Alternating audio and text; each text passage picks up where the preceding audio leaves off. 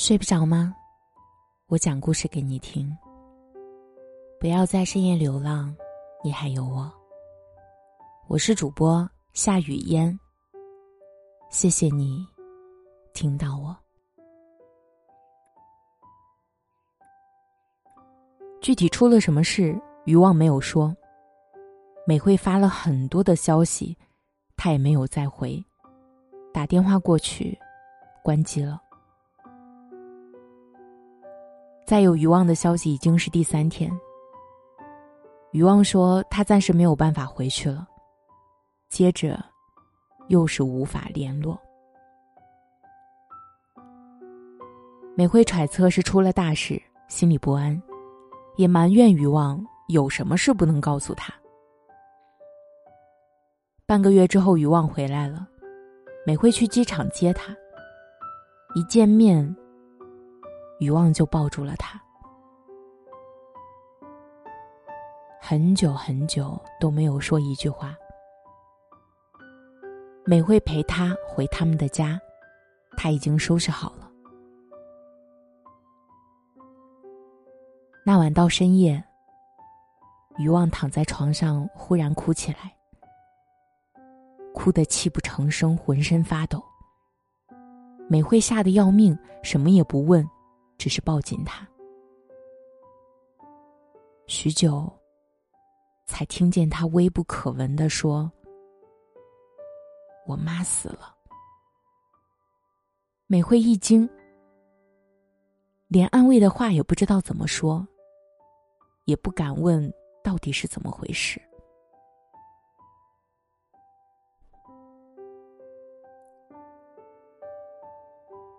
余望沉默半晌，才说：“我爸妈在高速上吵架，我妈跳了下去。这下，美惠直接懵了。”余望又是长久的沉默。美惠替他擦眼泪，他断断续续的说他爸妈的事情。小时候，他爸妈的感情就不好。动不动就吵架，在他面前也从不避讳。长大之后，他们稍微收敛一点，但他和他爸几乎不说话。他高二那年，有天放学回家，他记得那是星期四，因为英语老师不拖堂，他早早回家。结果发现他妈割腕儿。如果他晚回去几秒钟，也许他妈就死了。从此，他跟他爸再也没有说过话。这次是他爸出轨被他妈发现，两个人回乡下看他奶奶的路上吵了起来。他妈一气之下跳了下去。余望说完。美惠已经泪流满面，他始终抱着她，像拍小孩一样轻抚她的背。美惠母爱泛滥的想，他要好好的保护她，弥补她。等他们结婚后，会让他感受到家庭的温暖。可是，余望没有给他这个机会。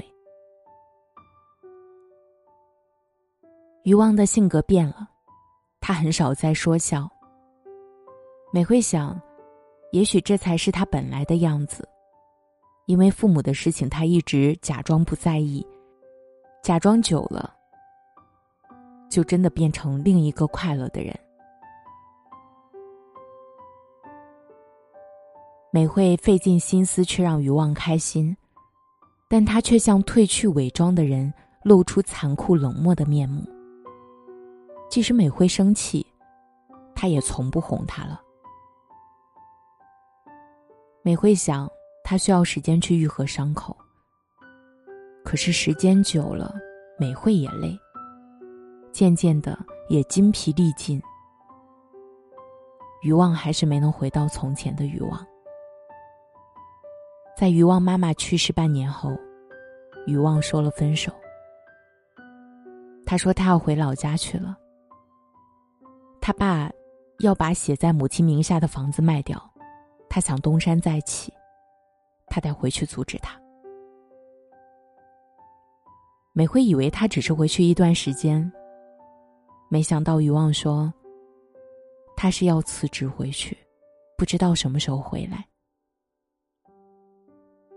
余旺没说分手两个字，但言下之意，美惠一下子就懂了。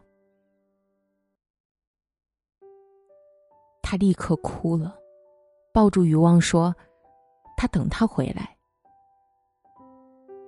但余望始终无动于衷。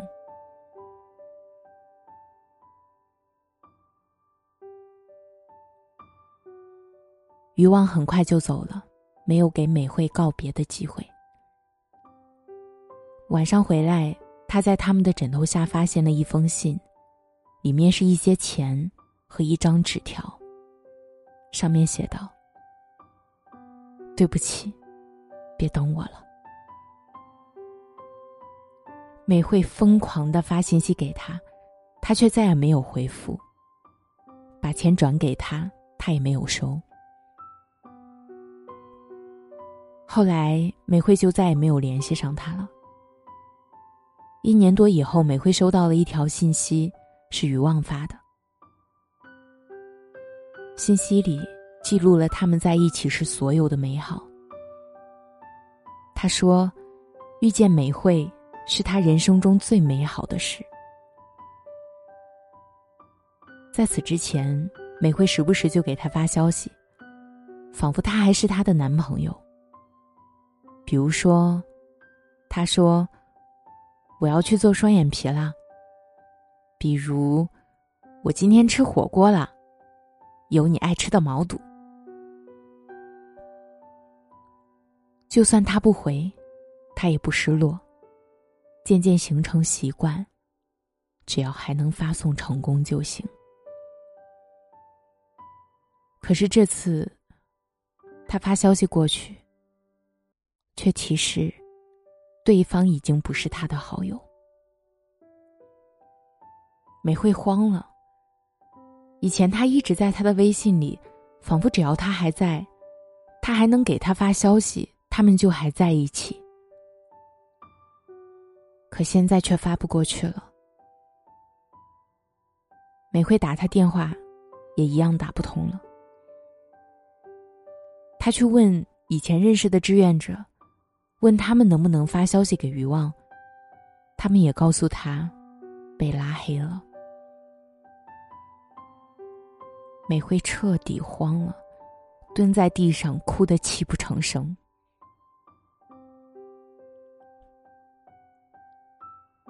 美惠用了三年多才渐渐忘记余望，他也不再试图联系他，寻找他。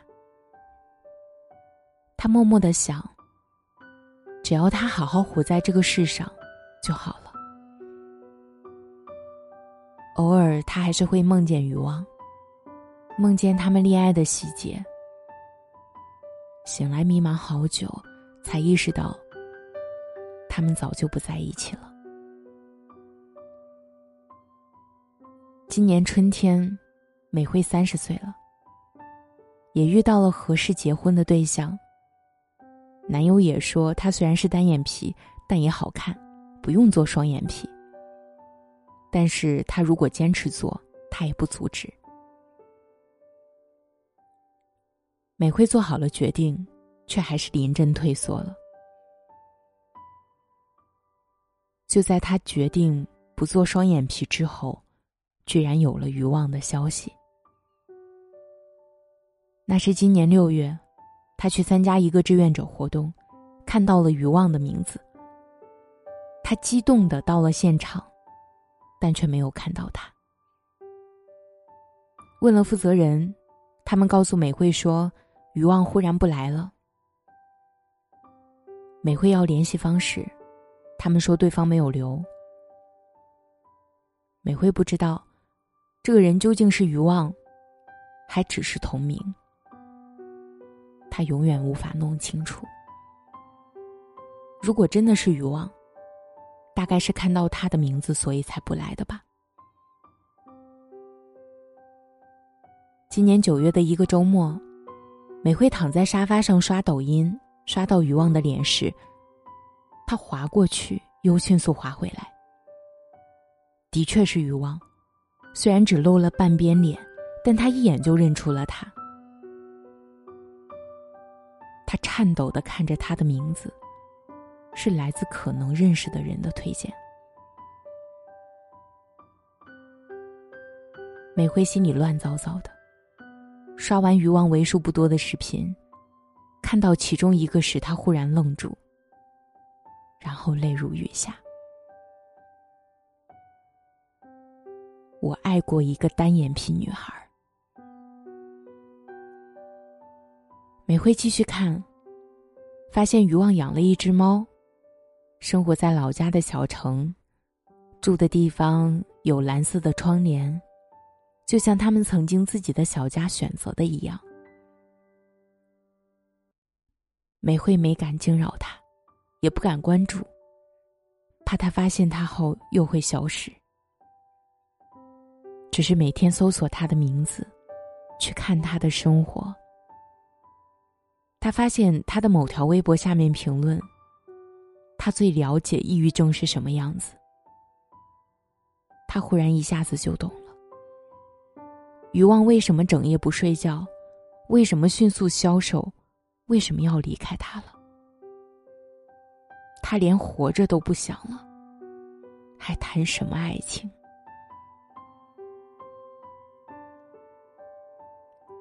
美惠还是被余旺发现了。有天，美惠发了一条视频，她在来访者的头像里看到了余旺的头像。他才知道，原来他已经发现他了。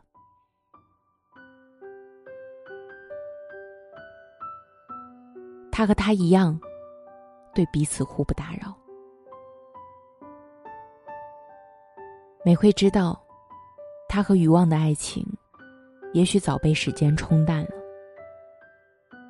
但爱过的人，就会形成我们身体的一部分，永远伴随着我们。他们永远不会形同陌路。偷窥余旺视频两个月后，美惠发消息给他，问他还好吗？余旺回复说：“挺好的，只是对不起他。”接下来，余旺证实了美惠的揣测。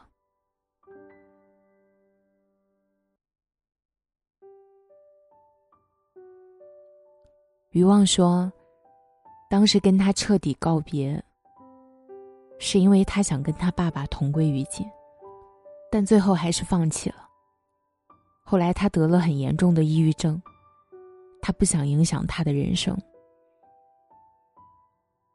以前他还没有勇气跟他解释这一切，现在是给他一个交代了。”美惠看着这些话。哭了。他当然不怕被影响，甚至想，如果他那个时候在他身边多好。可惜分离这么多年，他们都已经不是从前的自己了。